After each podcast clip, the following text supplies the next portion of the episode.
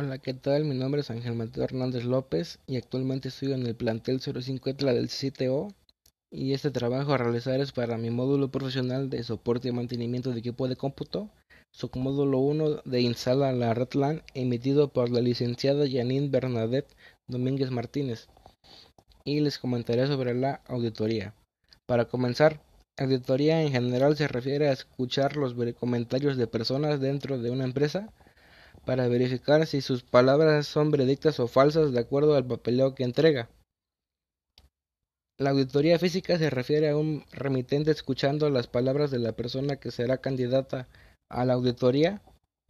sobre el reporte que haya hecho en el lapso de tiempo dentro de la empresa. Y este remitente luego de escuchar verificará a través del sistema si sus comentarios son verdaderos o falsos, como ya se ha mencionado, dando que en ocasiones ocurren algunas pequeñas controversias dentro de la contabilidad del dinero y de, los, de las órdenes que se emiten dentro de la misma.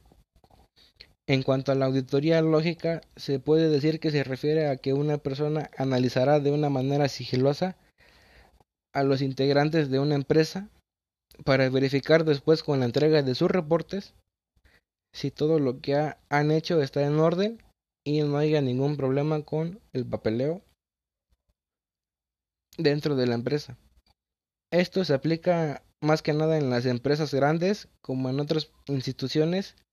para ver si lo que dice el papeleo es verdad o lo que se reporta mediante las palabras o para ver si las personas han hecho alguna controversia,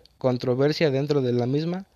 y ahí nos podemos dar cuenta si lo que dicen es verdad o es una mentira a través de lo que entregan y a través de cómo se ve a la persona que está siendo candidata a que se juzgue.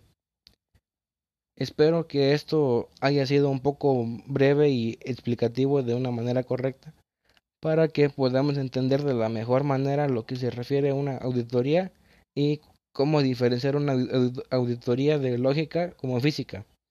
Sin más que decir, espero haya sido de su agrado y nos vemos hasta la próxima. Hasta luego.